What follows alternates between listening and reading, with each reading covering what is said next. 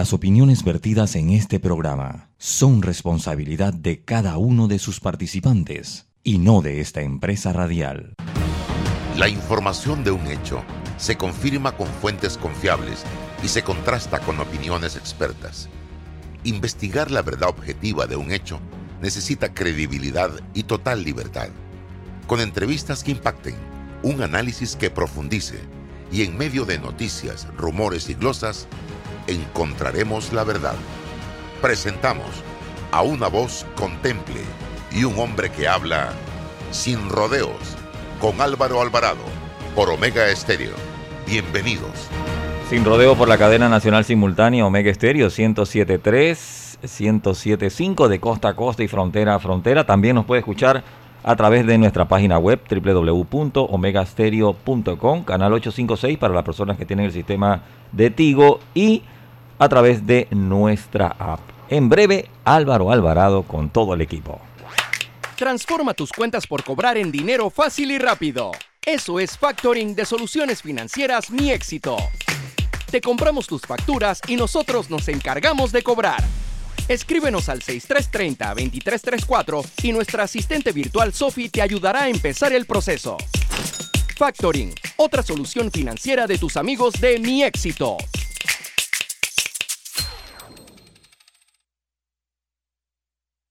Este mensaje es para ti, conductor del sedán blanco con placa 980190. Iba con mi esposa camino al hospital y por culpa de tu morosidad quedamos atrapados en la fila del corredor. ¡Qué susto! Casi nace nuestra hija en el auto. Ponte al día con tu panapaz, porque si no pagas tú, pagamos todos. Al utilizar los corredores, asegúrate de tener tu saldo al día. De lo contrario, perjudicas al resto de los usuarios. Llama al 192 para arreglos de pago. Panapaz. Dentro de Panama Ports existe un mundo que muchos no conocen, pero que hacen posible que el país no pare de trabajar y son las más de 2.500 empresas panameñas que prestan sus servicios dentro de las instalaciones de Balboa y Cristóbal, con labores muy variadas, todas muy valiosas, forman parte del engranaje para que los puertos puedan seguir operando y se caracterizan por cumplir con los más altos estándares de calidad, profesionalismo y son parte del equipo que mueve el puerto y mueven a Panamá. Hutchinson Ports, PPC. Recuerda, si en el metro vas a viajar, mascarilla y pantalla facial siempre debes usar. Cuidándote, nos cuidamos todos. Para develar lo que es cierto, hace falta hablar sin rodeos con Álvaro Alvarado.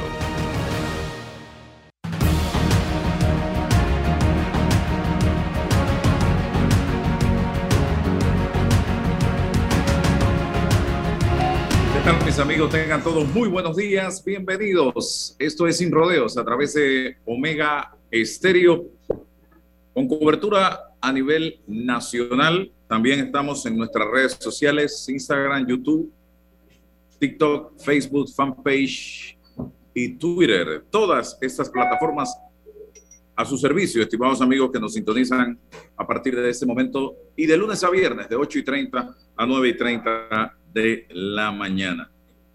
Si eres mujer y has escuchado en tu cabeza una voz que te dice, ¿quién eres tú para decir algo? Recuerda que eres un ser humano que puede cambiar el mundo. Emma Watson, hoy, 8 de marzo, quiero enviar un saludo muy especial a todas las mujeres en este Día Internacional de la Mujer, principalmente a todas las mujeres que viven en este hermoso territorio llamado Panamá. Hoy tenemos una dama eh, en el programa que nos acompaña todos los martes, la licenciada Ana Matilde Gómez, y a ella esa felicitación en representación de todas las mujeres panameñas que día a día son profesionales, son amas de casa, son madres, son políticas, son trabajadoras, son conductoras, son y son y son y son y son. Y para ellas el abrazo fraterno en este, en este día. Sigan adelante con la meta de hacer de este un mejor Panamá, porque donde hay mujeres involucradas, las cosas son diferentes. Y eso hay que decirlo. Y eso de que detrás de un hombre, de un gran hombre y una gran mujer es totalmente falso. Al lado de un gran hombre, siempre hay una gran mujer. Licenciada Matilde, felicidades. También está con nosotros César Ruilova y el licenciado Roberto Ruidías. Una reflexión, eh, licenciada, sobre el Día Internacional de la Mujer. Sí, bueno, gracias Álvaro. Un saludo cordial tanto a, los dos abogados aquí presentes, tanto al licenciado César Ruilova como a Roberto Ruiz Díaz, a sus esposas a través de ellos, a sus madres, sus hermanas, a sus hijas, pero particularmente yo quiero mandar un mensaje hoy a los hombres porque yo insisto que nosotras seguimos hablando entre las que nos decimos lo mismo y las cosas no cambian, porque nosotras no nos maltratamos físicamente en teoría entre nosotras, son muy son contadas excepciones. El maltrato, el acoso y todo el tipo todo el tipo de discriminación que nosotras vivimos por lo general proviene de nuestra competencia, de nuestra convivencia, de nuestro buscar espacio en un mundo diseñado por hombres. El mensaje para los hombres es que recuerden que cuando nos miran, vean, sus madres, vean sus hijas, vean sus hermanas y recuerden cómo se sentirían ellos si a su hermana, a su madre, a su hija la trataran de la forma que ese hombre nos va a tratar o trata a la mujer que tiene al lado. Las mujeres tenemos un muy difícil camino por recorrer en un mundo androcéntrico, o sea, donde la concepción central ha sido el hombre y las capacidades del hombre. Nosotras hemos venido dando codazos para abrirnos nuestros espacios generación tras generación, porque las luchas de las mujeres son generacionales, son reivindicativas, cada generación escribe un pedacito de la historia, cada una de las que nos atrevemos a participar contribuimos a darle contenido a esa historia, pero nos es más difícil o menos difícil o más complicado o menos complicado en la medida que el hombre que nos acompaña de verdad es un compañero. Eh, ser compañero, digo, no es lo mismo estar, estar junto que estar acompañado. ¿sí? Una cosa es que tú estés conmigo y otra que tú me estés acompañando. Entonces, el mensaje para los hombres, todas esas potencialidades de las mujeres que ustedes tienen a su alrededor, sus hijas, sus hermanas, sus esposas, sus madres, todas sus potencialidades se van a poder desarrollar en la medida que ustedes se conviertan en plataformas para su lanzamiento y no en anclas para su estancamiento.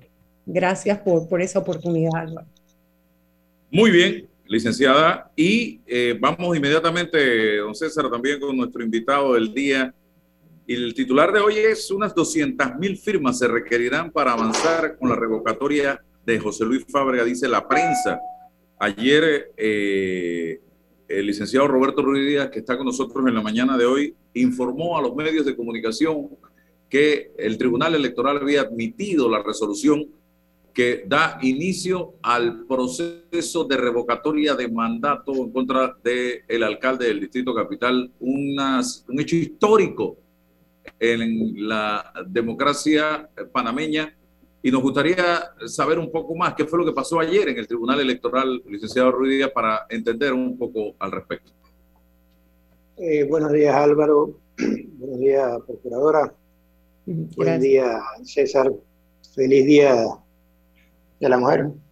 Yo soy un poco de lo que me contradigo con esto de felicitarle los días específicos porque deben ser días, ser todos los días. ¿no? Entonces resaltamos solamente un día porque, porque así lo remarcaron y al día siguiente ni siquiera nos acordamos. Y yo lo digo porque yo vivo aquí en un matriarcado. Tengo cuatro hijas mujeres y mi esposa, así que cualquier votación yo soy minoría. Tengo una franca desventaja. Sí, sí. Eh, bueno, eh, referente a lo del día de ayer ya fue eh, con relación a nuestra memorial que se había presentado el día 22 de febrero, el Tribunal Electoral, una vez revisada la, la documentación presentada, procedió a emitir la resolución mediante la cual admite formalmente la solicitud de revocatoria de mandato del alcalde de la capital, ingeniero José Luis Fábrega. la resolución no está en firme, tiene que dársele traslado al fiscal electoral eh, por un periodo de dos días, así como al alcalde de la capital, quien adicionalmente tiene derecho a presentar un recurso de apelación dentro de los dos días siguientes, el cual sería resuelto en este caso de presentarse por la Dirección Nacional de Organización Electoral, dado que esta resolución la emite la Dirección Provincial de Organización Electoral. Entonces, en esta etapa es la que estamos, ¿no? Eh, hay que darle y cursarle las notificaciones al, al alcalde y a la fiscalía, porque lo que hemos, hemos estado abogando es que se respete el debido proceso dentro de estas actuaciones que, que se están realizando que de por sí son novedosas, porque es la primera vez que se, que se emite una autorización formal para iniciar un proceso de revocatoria de mandato a una autoridad electa. 200 mil firmas se necesitan para revocarle el mandato al señor Fábrega. Las cifras, las cifras, son, las cifras son las que más o menos estamos calculando. Eh, una vez aprobada, ya en firme la resolución, luego el periodo de capacitación, el Tribunal Electoral emite una certificación en la cual da la cifra correcta o exacta de ese 30% mínimo del padrón electoral vigente al año 2019. Yo estoy hablando de 200 mil porque en mis cálculos con eso yo me estoy pasando más o menos un poco de ese 30%. Y ese es el piso que le estoy poniendo a esta, a esta aventura que hemos iniciado de poner en funcionamiento esta herramienta que nos otorga la ley para revocar el mandato a un funcionario de elección popular. Estoy revisando y Fábrega no sacó 200 mil votos siquiera. No. En las elecciones del 2014, del 2019 y ahora, para revocarle el mandato necesitamos conseguir, se necesitan, perdón, conseguir más firmas de personas que votos que obtuvo el señor Fábrega para llegar a ser alcalde. ¿Esto no es como un poco incongruente o contradictorio? Y no, es que solo el 30%, el 30% es lo que nos va a permitir solicitar que se revoque el mandato, porque luego de recabar este 30% que yo les estaba aclarando, muchas personas piensan que es, ah, recogemos el 30% de la firma y lo sacamos. No, el 30% es para que se lo podamos presentar al Tribunal Electoral, el mismo depure, vea y revise, y él, dentro de un periodo de tres meses, que puede ser en uno, dos o hasta tres meses, convoca a un referéndum revocatorio, en el cual entonces vota toda la comunidad, o sea, todo el distrito capital votaría si quiere revocarle o no quiere revocarle. Por eso que les he explicado un poco que se trata de dos pasos completamente diferentes. Uno es que es como cuando vas a entrar al estadio, necesitas el tiquete. Bueno, nuestro tiquete es recabar el 30% de las firmas. Y luego entonces vamos al partido, que es en donde vamos a definir un referéndum si se le revoca o no se le revoca el mandato al alcalde. 171 mil votos sacó Fábrega en las elecciones del 2019. Eh, Imagínense ustedes, estimados amigos que me sintonizan.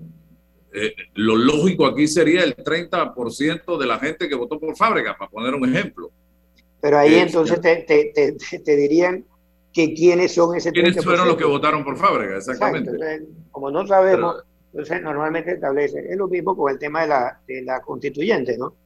Que se pide un porcentaje de un 30% cuando tenemos un presidente que ganó como por un 33%. Entonces quedamos así como que tengo que recaudar firmas para poder revocarle a una persona que sacó menos votos que las firmas que requiere. Última pregunta de, eh, para no para darle la oportunidad a, Ana Matilde y a César. Eh, el mecanismo para recoger 200 mil firmas, en, ese, en el caso que sean 200 mil, eh, ¿cuál será, eh, señor Ruidías, por, y cómo lograr en seis meses, 120 días, recoger, no, ¿cuántos meses son? Cuatro, meses, 120 días, cuatro meses. ¿Cómo recoger ciento, 200 mil firmas? y el costo que esto significa, porque a mí me tocó vivir una época, y voy a poner un ejemplo, cuando hacíamos eh, programas de televisión típicos, en la que la gente cooperaba, la gente apoyaba, la gente iba y donaba su tiempo y su, su talento. Hoy nadie, muy rara persona dona su tiempo y dona su talento por las condiciones que vivimos. Por lo tanto, si hay que salir a recoger firmas, hay que pagarle a la gente, hay que comprar equipos celulares para eh, este trámite que se tiene que hacer, que ahora es con celular y no con libros, como antes, lo que tengo entendido. ¿Qué me dice usted al respecto? Bueno, precisamente la capacitación esa que nos, da, nos va a dar el Tribunal Electoral es para disipar algunas dudas, pero ya el decreto 49 y el decreto 5 que, lo, que amplió algunos puntos, establece claramente cuál es la metodología. Uno, que es acercándose a la sede de los tribunales electorales.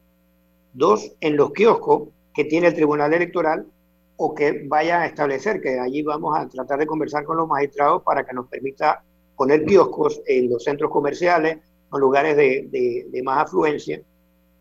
Luego está la plataforma del mismo Tribunal Electoral, que es la que tenemos que aprovechar, porque las personas desde la comodidad de su casa, de su trabajo, en la calle, haciendo compras, puede acceder por medio de su celular a la cuenta tribunalcontigo.com y lo va a dirigir a poder escoger la opción de firmar en la revocatoria del mandato. Tiene esa opción.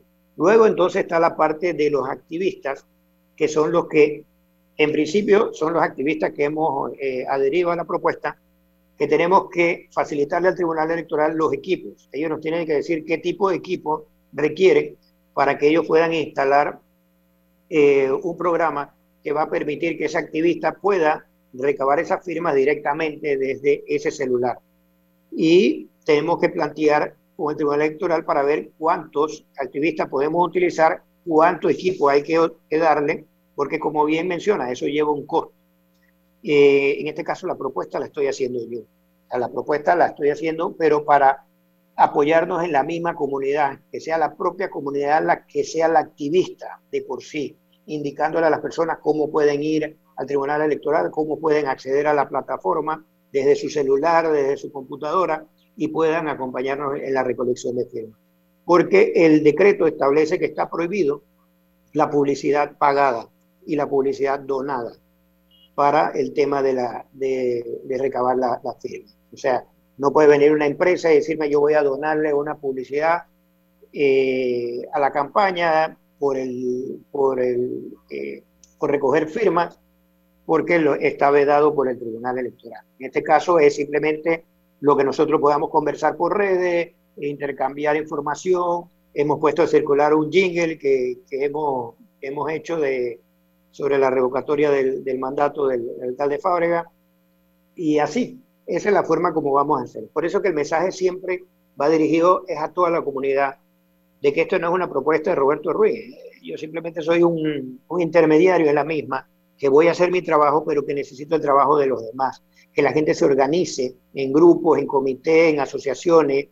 Hay movimientos que ya están, ya están creados, que esos mismos movimientos ellos generen ideas y simplemente nos las, nos las pasen para comunicarlas al Tribunal Electoral, si necesitan ellos eh, adherir eh, eh, activistas de su grupo, con gusto nosotros los accedemos. Entonces, es que cada grupo forme parte de esta actividad, porque la decisión al final es la decisión ciudadana, y es el ciudadano es el que va a tener la, la potestad de decidir si revoca o no el mandato al alcalde. Licenciada Matilde.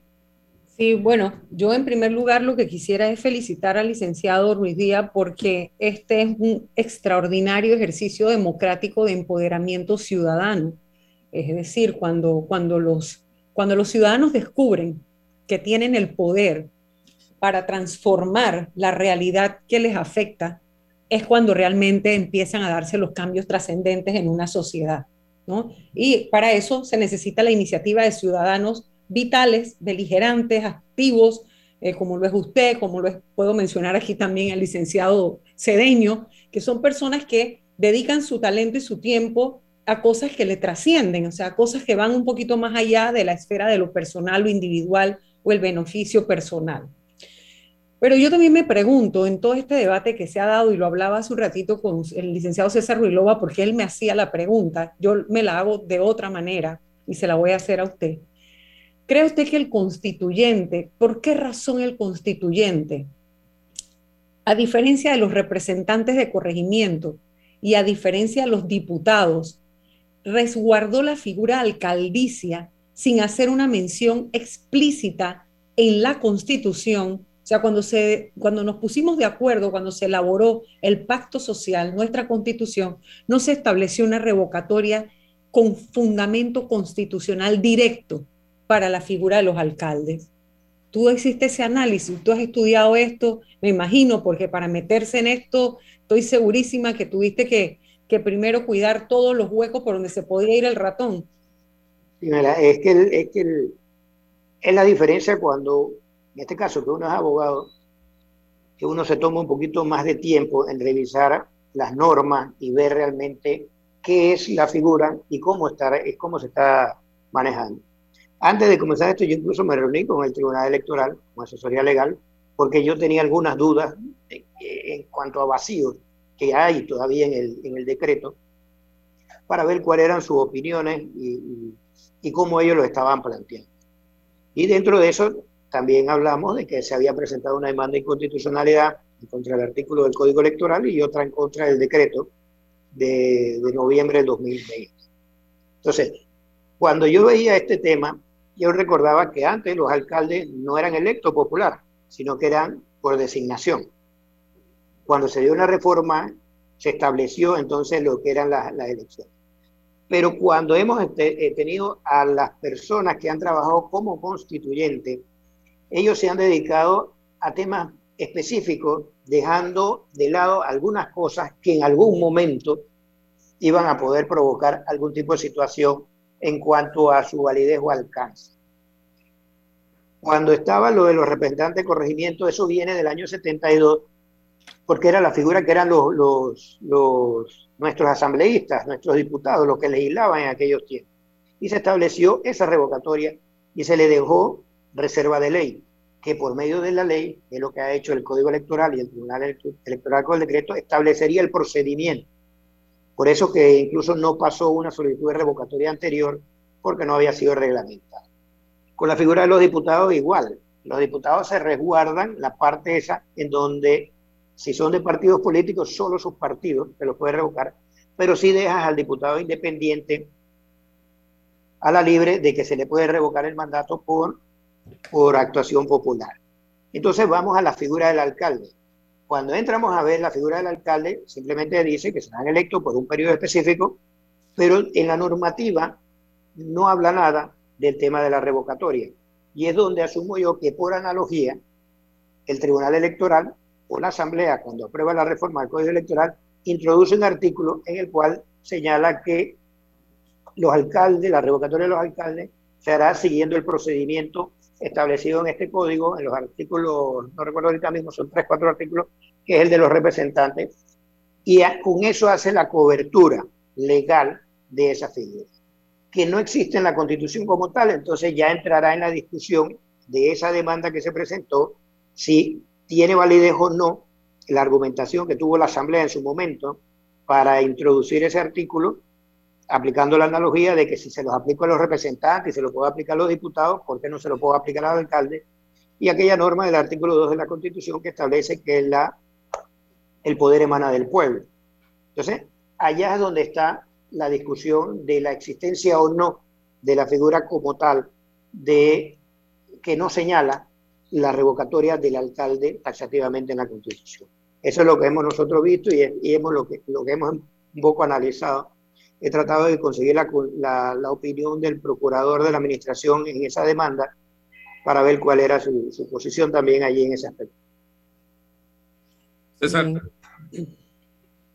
Buenos días, buenos días, eh, eh, licenciada Ana Matilde, buenos días, Roberto, eh, buenos días, Álvaro, y a todos los que nos escuchan. Yo me quiero sumar también a, a felicitaciones a las, nuestras, las mujeres del mundo, a las mujeres de este país y yo no escapo de esa misma lógica, Roberto. Yo también estoy bajo la égida femenina en mi casa eh, y a veces se suma mi suegra, así que cuando me quiero, no, es que estoy fácil.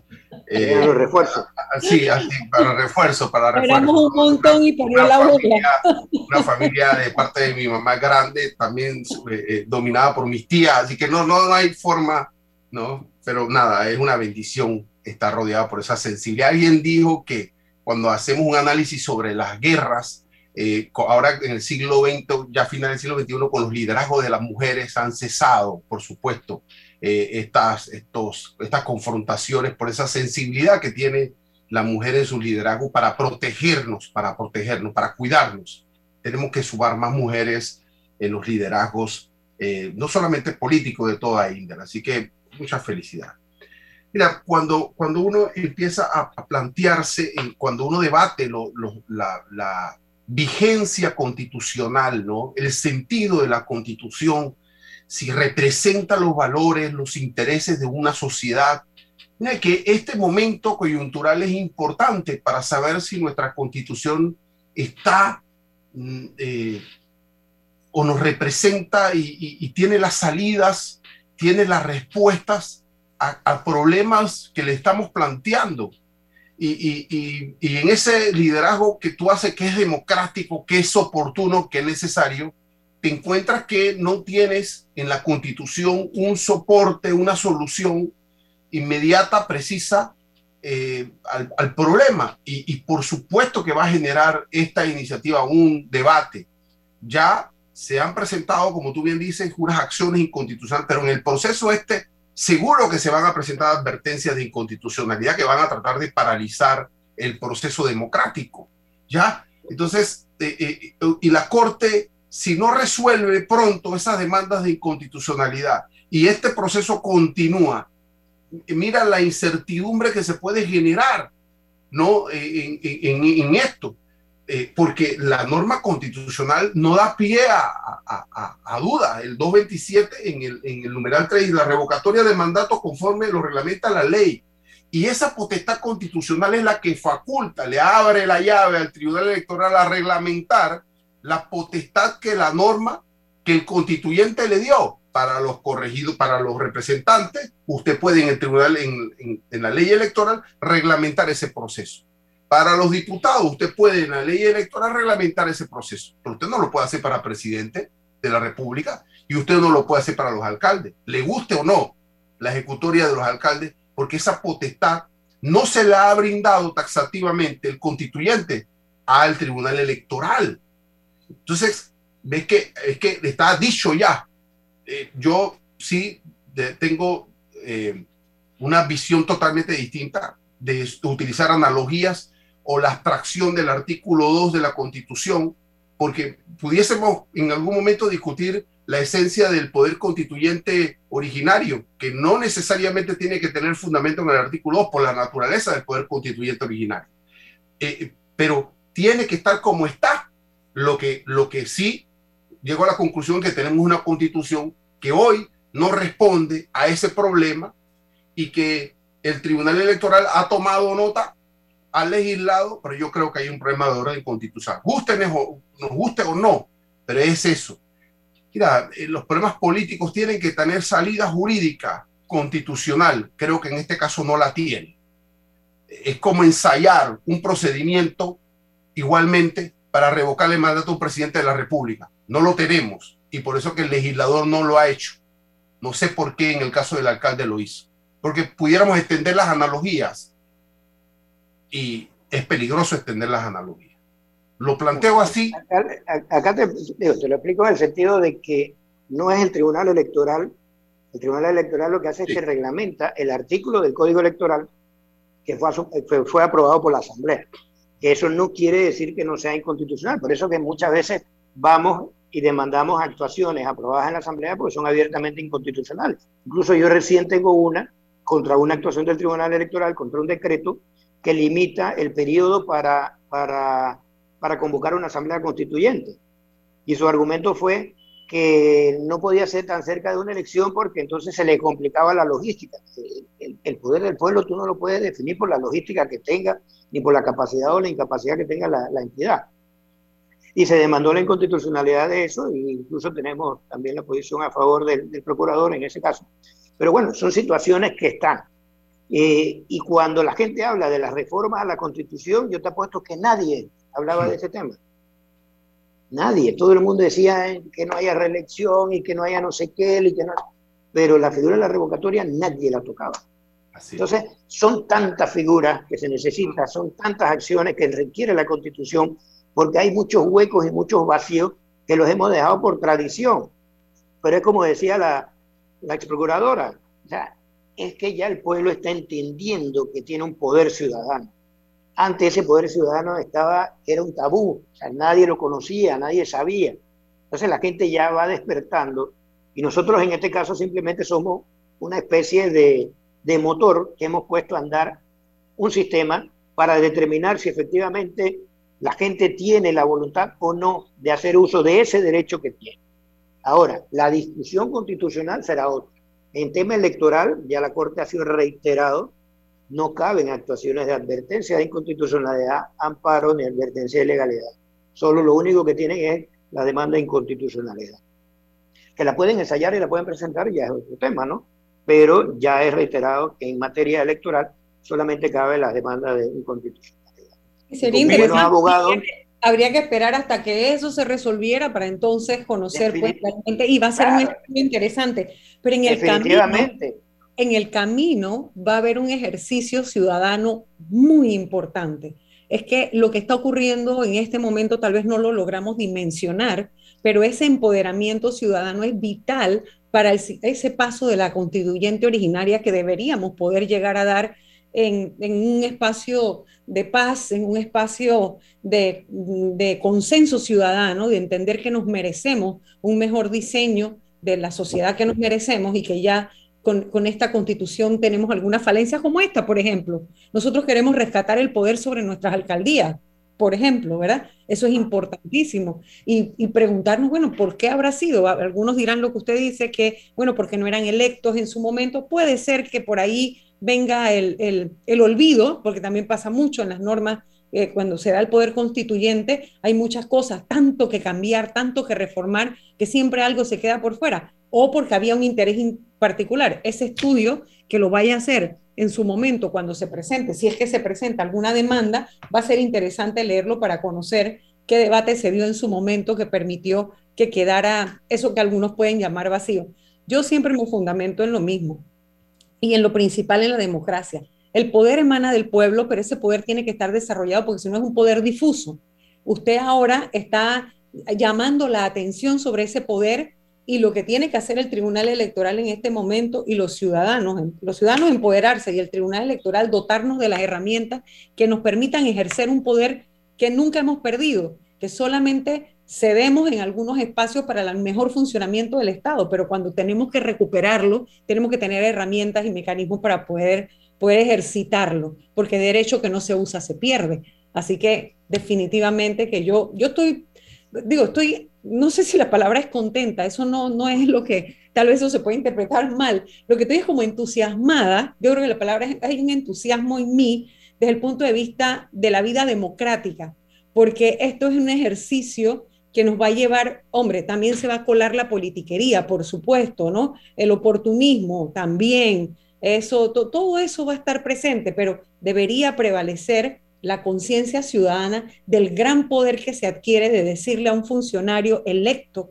por votación popular, lo que tú estás haciendo no cuenta con el aval de quienes, o sea, de, esa población a la que tú te debes algo tú estás haciendo, examina tu, comportamiento. ¿Qué es lo que tú estás haciendo que ha llevado a que un pueblo que no tiene una norma específica que le diga que puede revocar, se haya articulado, se organice y vaya a dar los pasos necesarios para entrar en un camino un poco incierto, pero bastante probable de lograr convocar a suficientes ciudadanos para decirte, vete para tu casa porque no nos gusta lo que estás haciendo.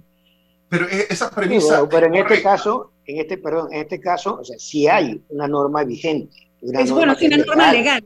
Yo me refería a la comparación, sí, correcto, tampoco. porque si, yo le, eh, si llevamos el debate a nivel de las comunidades, la gente lo que quiere es revocar el, el, mandato. Entonces, a explicarles la legalidad de la constitucionalidad, sí, eso lo va a decidir la, la propia Corte Suprema con la demanda que se presentó. Pero yo tengo que seguir haciendo el esfuerzo de que el ciudadano entienda que tiene herramientas, porque esto no es contra el alcalde, sino es contra todos los funcionarios que se apartan del buen manejo que deben dar a su gestión. Si usted se compromete con un programa de gobierno, hay, representantes de corregimiento en comunidades tan apartadas que ni cuenta nos damos, que no hacen absolutamente nada.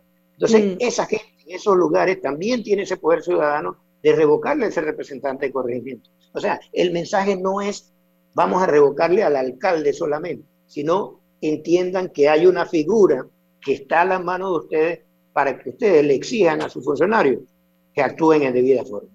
Y sobre todo que escuchen. Es que el gran problema es cuando llegan y piensan que por haber llegado ya no tienen que escuchar más.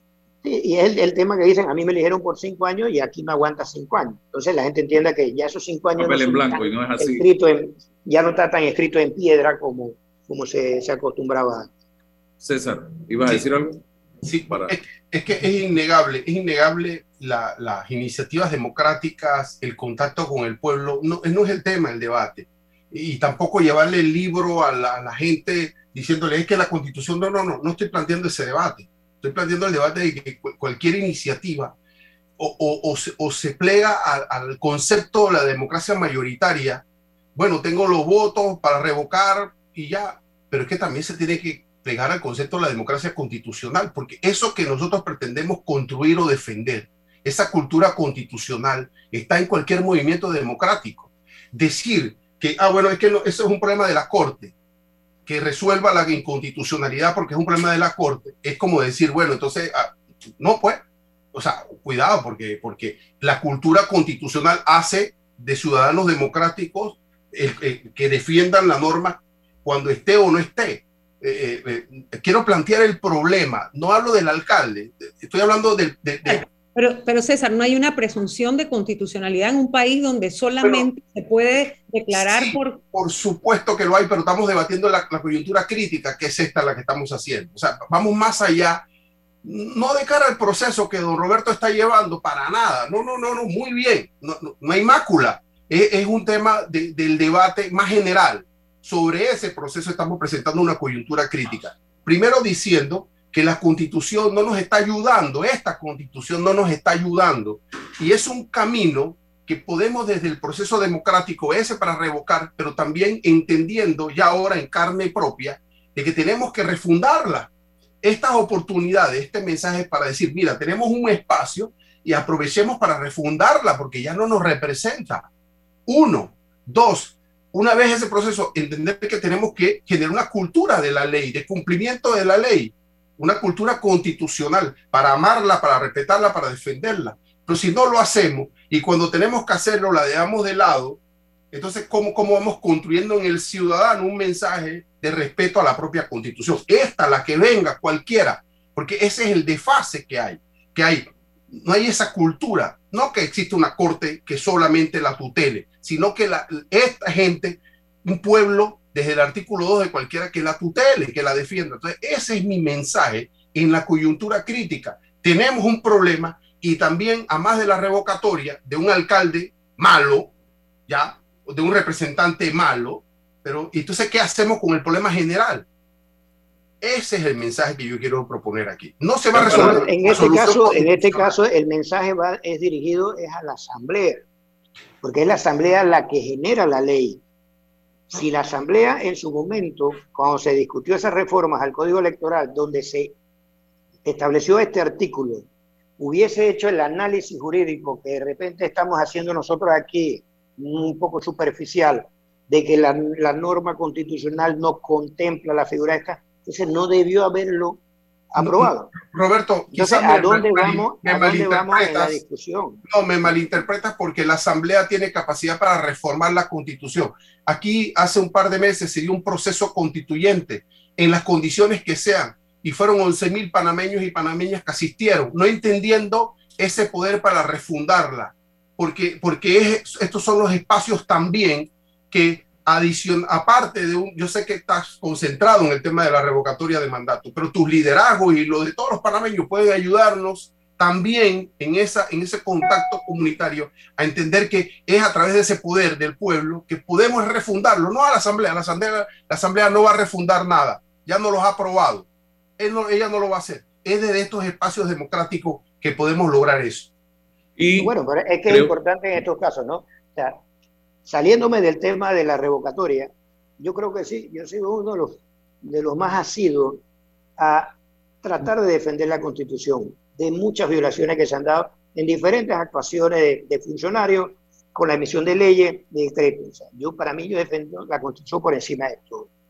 Cuando vi la, la figura esta, también entendí, o sea, aquí hay vacío, que los constituyentes se han concentrado en temas específicos, pero que la ciudadanía también tiene que entender que muchos de estos problemas que tenemos se van a solucionar con una asamblea constituyente original, donde realmente veamos el fondo del asunto, pero en toda su amplitud, y no solamente enfocarnos en problemas puntuales que la gente siente que eso es lo que le afecta hasta el día que pasa esto que está pasando ahora, en donde estamos solicitando una revocatoria de un mandato que en la Constitución no dice nada, pero que hay una ley que la ampara. Entonces, en, ese, en ese estadio siempre me vas a encontrar. O sea, yo voy a defender siempre la constitucionalidad. Soy un amante de la constitución, me gusta ver y revisar normas y, y siempre me he quedado con ese sinsabor de que en la Asamblea haya tantos asesores y pocos, muy pocos, revisen lo que ellos mismos aprueban.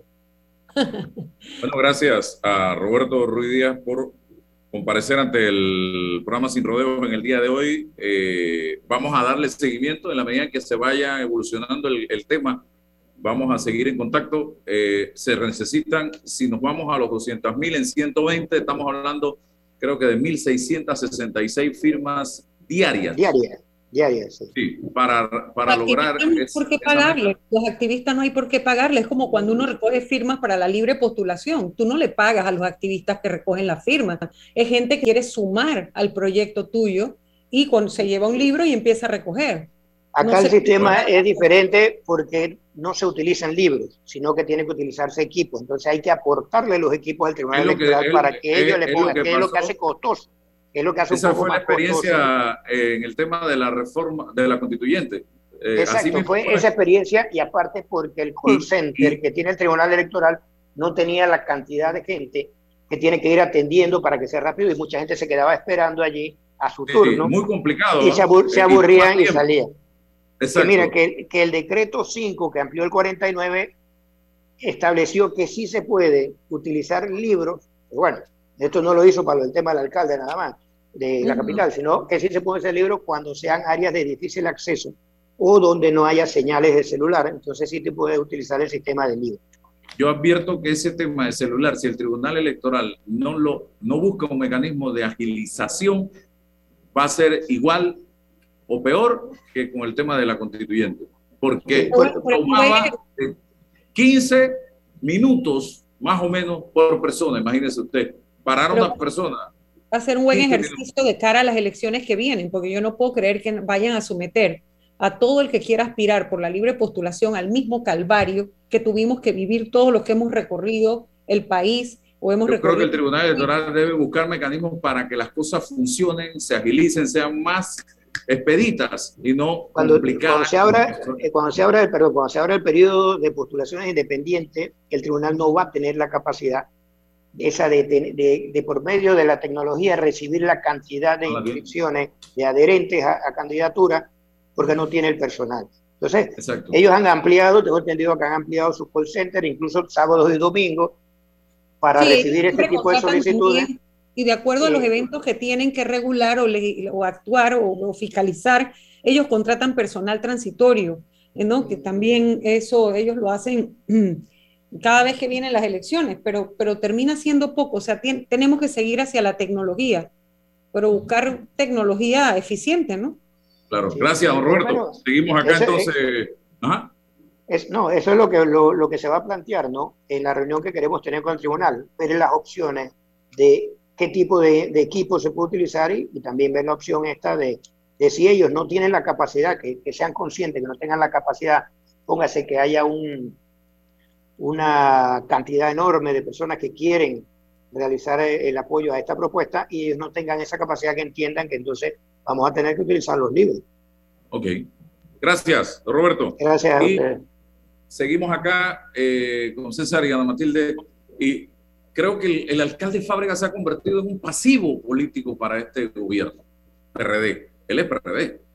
En un pasivo porque no le suma absolutamente nada. Sus negativos hoy día son enormes. Hace poco nosotros hicimos un sondeo no científico en redes sociales y más de nueve de cada diez personas apoyaban la revocatoria de mandato del señor Fábrega en las redes sociales y votaron miles de personas en esa. Más de, nueve, más, de nueve de cada diez es diez.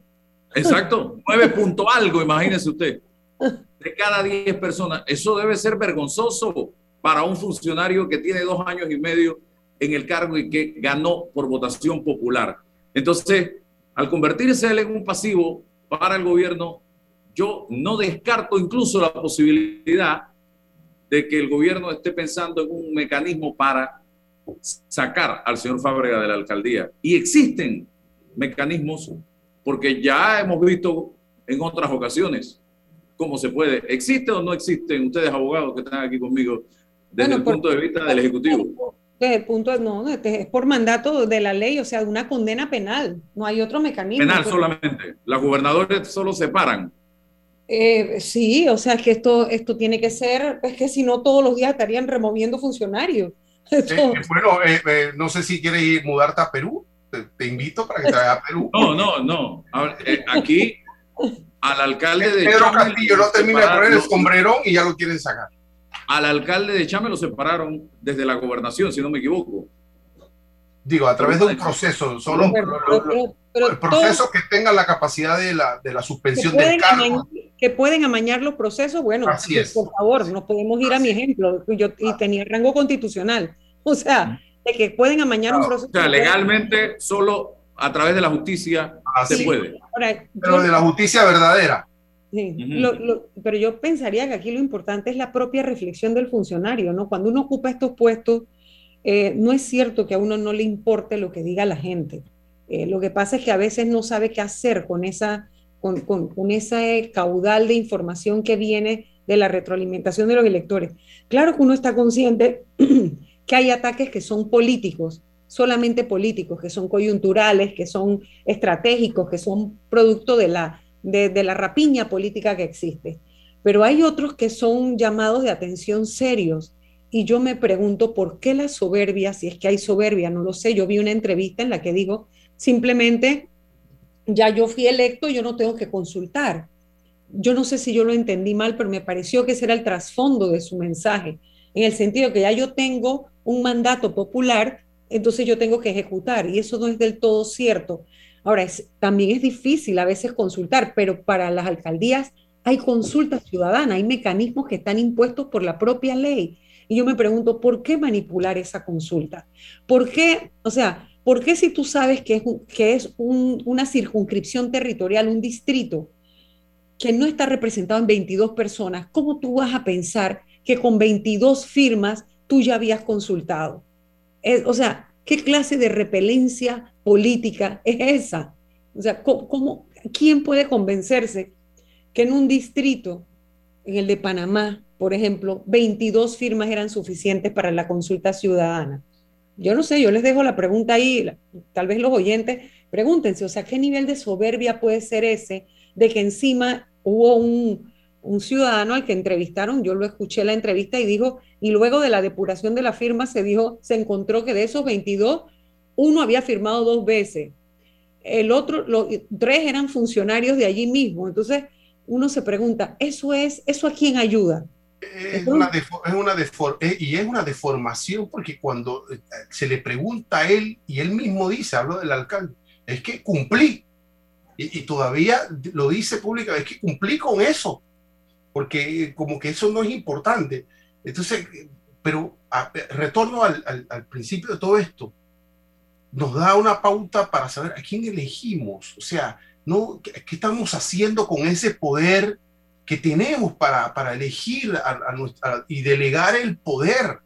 Y, y, una vez delegado el poder, ¿cómo hacemos para articularnos y presentar también una, una posición firme eh, eh, ¿qué, pasa con la comuna, en este caso capitalina? ¿Dónde están los grupos organizados de las comunidades para también plantársele eh, caro al alcalde y decir, señor, desde, desde, el plano de la democracia también, de esa posibilidad de, de, llegar a la alcaldía y decir, señor, ¿de qué está hablando usted? ¿No? Porque Yo lo están haciendo.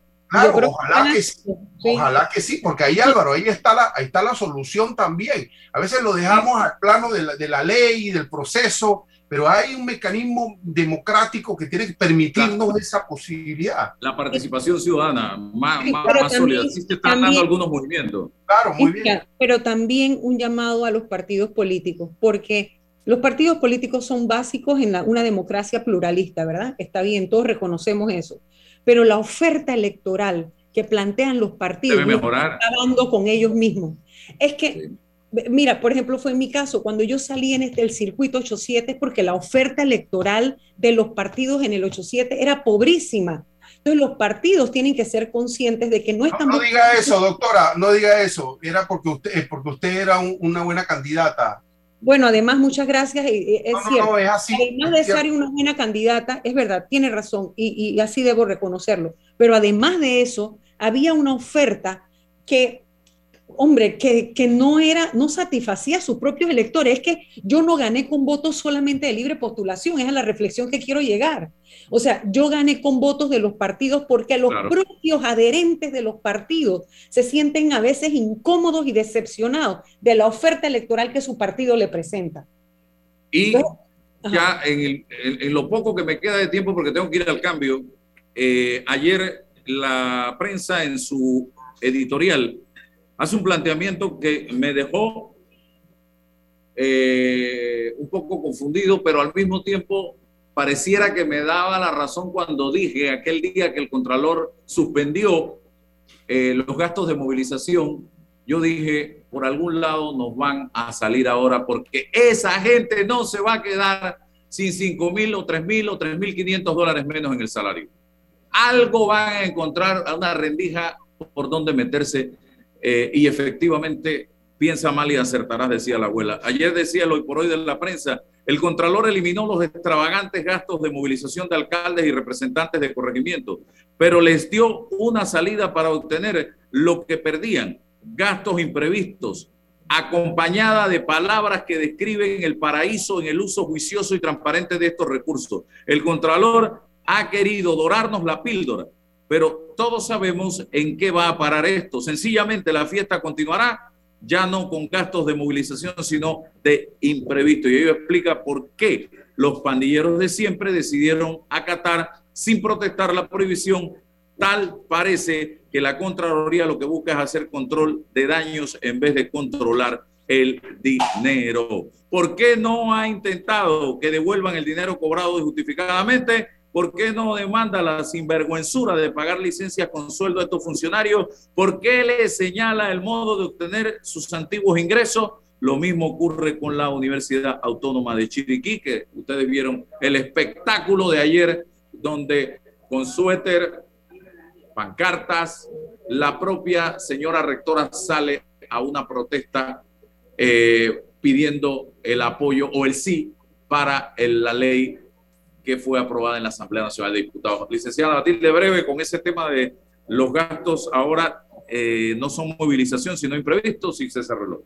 Bueno, eso es darle, definitivamente que es una burla a la ciudadanía en la medida que los propios funcionarios que deben fiscalizar y los entes de control son los que abren las llaves de las, las escapes por donde se puede escapar el ratón, como dicen que el problema no es el ratón, sino el hueco por el que se escapa. Esos huecos los dan los propios funcionarios que ejercen el control. Y esto nos lleva a un problema de origen y es la elección de un contralor. Si yo quiero, yo creo y estoy convencida que es a un propio gobierno a quien le conviene que el contralor, si bien no sea una figura enemiga para que vaya a entorpecer toda la gestión, sea la persona más independiente, seria y responsable que pueda haber para que lejos de los amiguismos, de los compañerismos y de los compromisos políticos partidistas, pueda fiscalizar bien en los fondos públicos. Yo de verdad sigo convencida. Bueno, ustedes vieron mi voto, cómo fue eh, mientras yo fui diputada. No, uno no debe votar por el contralor que sea afecto o más directo o más cercano al gobierno en gestión.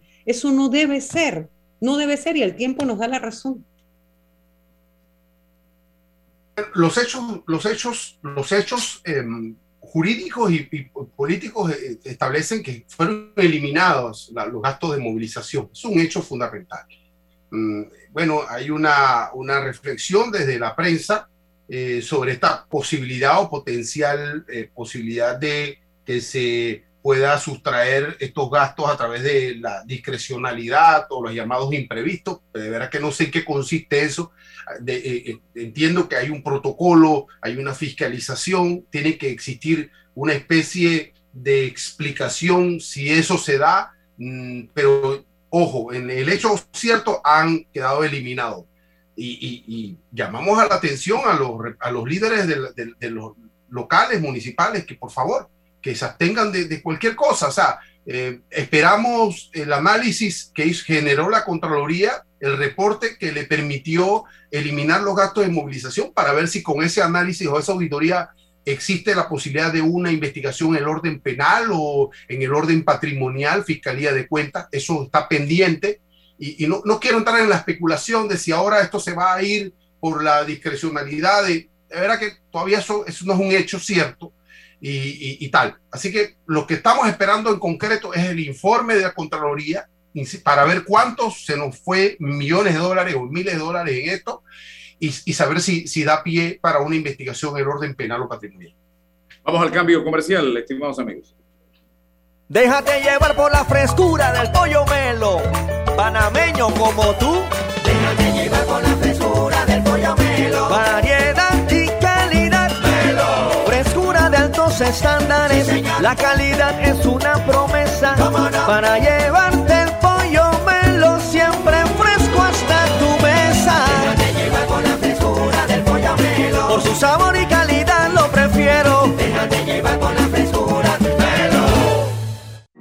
Dentro de Panama Ports existe un mundo que muchos no conocen, pero que hacen posible que el país no pare de trabajar y son las más de 2.500 empresas panameñas que prestan sus servicios dentro de las instalaciones de Balboa y Cristóbal, con labores muy variadas, todas muy valiosas, forman parte del engranaje para que los puertos puedan seguir operando y se caracterizan por cumplir con los más altos estándares de calidad, profesionalismo y son parte del equipo que mueve el puerto y mueven a Panamá. Hutchinson Ports, PPC. Este mensaje para ti, conductor del sedán blanco con placa 980190. Iba con mi esposa camino al hospital y por culpa de tu morosidad quedamos atrapados en la fila del corredor. ¡Qué susto! Casi nace nuestra hija en el auto. Ponte al día con tu Panapaz, porque si no pagas tú, pagamos todos. Al utilizar los corredores, asegúrate de tener tu saldo al día. De lo contrario, perjudicas al resto de los usuarios. Llama al 192 para arreglos de pago. Panapaz. Transforma tus cuentas por cobrar en dinero fácil y rápido. Eso es factoring de soluciones financieras Mi Éxito. Te compramos tus facturas y nosotros nos encargamos de cobrar. Escríbenos al 6330-2334 y nuestra asistente virtual Sophie te ayudará a empezar el proceso. Factoring, otra solución financiera de tus amigos de Mi Éxito.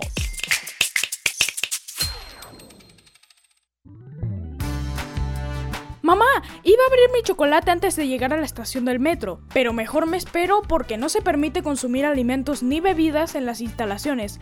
Claro, eso mantiene todo más limpio y bonito. Me encanta pasear en el metro de Panamá.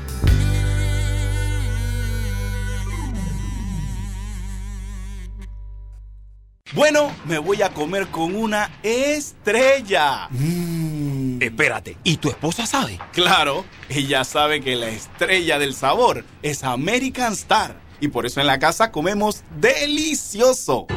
American Star, el tasajo, jamón, chorizos y embutidos más suaves, económicos y con el sabor que le gusta a todos. ¡Oh! ¿Me invitas a conocer esa estrella? Busca la estrella roja y azul American Star, la estrella de tu cocina.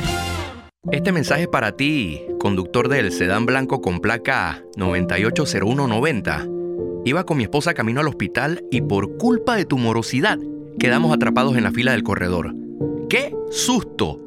Casi nace nuestra hija en el auto. Ponte al día con tu Panapaz, porque si no pagas tú, pagamos todos. Al utilizar los corredores, asegúrate de tener tu saldo al día. De lo contrario, perjudicas al resto de los usuarios. Llama al 192 para arreglos de pago. Panapaz. Está escuchando El Temple de una voz que habla sin rodeos con Álvaro Alvarado. Ya vamos a regresar para cerrar entonces una reflexión final, licenciada Matilde y don César Reloj.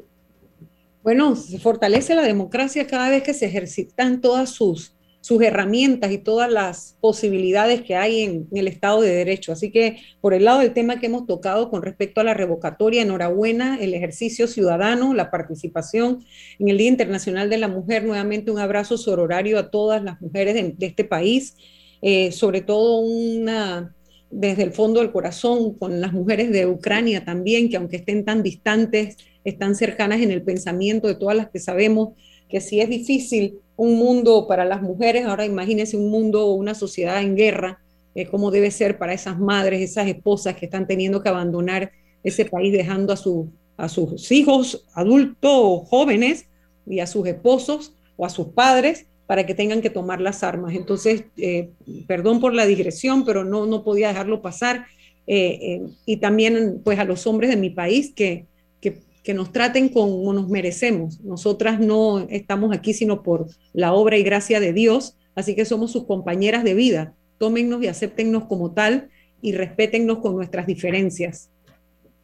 Bien, sí, César procuramos en, el orden político contar con mecanismos de participación ciudadana eh, fuertes eh, y, también eh, que la plataforma jurídica permita ese desarrollo de esos mecanismos, actualizarlos, es fundamental para que tengan un, grado de efectividad.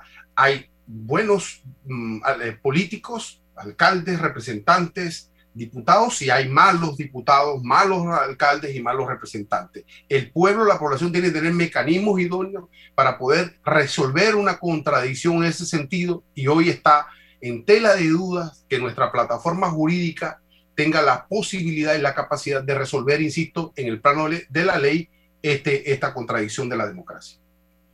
Gracias, eh, licenciada Gómez, gracias a don César y a don Roberto Ruiz Díaz. Si Dios nos da permiso, mañana nos encontramos nuevamente. La información de un hecho se confirma con fuentes confiables y se contrasta con opiniones expertas. Investigar la verdad objetiva de un hecho necesita credibilidad y total libertad. Con entrevistas que impacten, un análisis que profundice y en medio de noticias, rumores y glosas, encontraremos la verdad. Presentamos a una voz contemple y un hombre que habla sin rodeos con Álvaro Alvarado por Omega Estéreo. Gracias por su sintonía.